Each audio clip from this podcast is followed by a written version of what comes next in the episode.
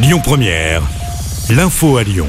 Bonjour à tous. À la une de l'actu, un homme a été poignardé à mes yeux. Il est entre la vie et la mort, selon les informations de Lyon Mag. Les faits se sont produits hier soir vers 18h30 au niveau de l'arrêt de tram Mézieux-Gare. La victime, âgée de 37 ans, a été transportée en urgence absolue à l'hôpital Édouard Herriot à Lyon. Une enquête pour tentative d'homicide a été ouverte. L'actu, c'est aussi la cantine qui coûtera plus cher à la rentrée dans les collèges du département du Rhône. Les repas vont augmenter de 30 centimes, une hausse liée à l'inflation dont la totalité n'est pas répercutée sur les familles.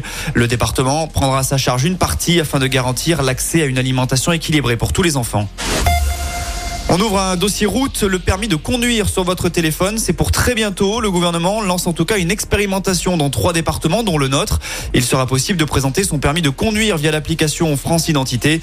En revanche, pour aller à l'étranger, seules les versions physiques du permis de conduire seront valables. Et puis enfin, attention, si vous partez en week-end pour ce long pont de l'Ascension, Bison Futé annonce du rouge pour aujourd'hui sur les routes de la région dans le sens des départs. Idem demain. Et pour les retours dimanche, il faudra prendre son mal en patience. La journée est classée noire. Il est souhaitable d'éviter la 7 entre Marseille et Lyon de 9h du matin à minuit. On passe au sport. Asvel Le Mans, ce sera l'affiche des playoffs en basket. Les Villeurbanais ont bouclé la saison régulière par un succès hier sur le parquet de Bourg-en-Bresse. Grâce à sa troisième place, l'Asvel aura l'avantage du terrain. Première manche, dimanche à l'Astrobal. À noter que dans l'actu basket, toujours mal international, cette fois, l'ancien joueur de l'Asvel, Victor Wembanyama, devrait rejoindre les Spurs la saison prochaine. La loterie effectuée cette nuit a attribué le premier choix de la draft NBA à San Antonio.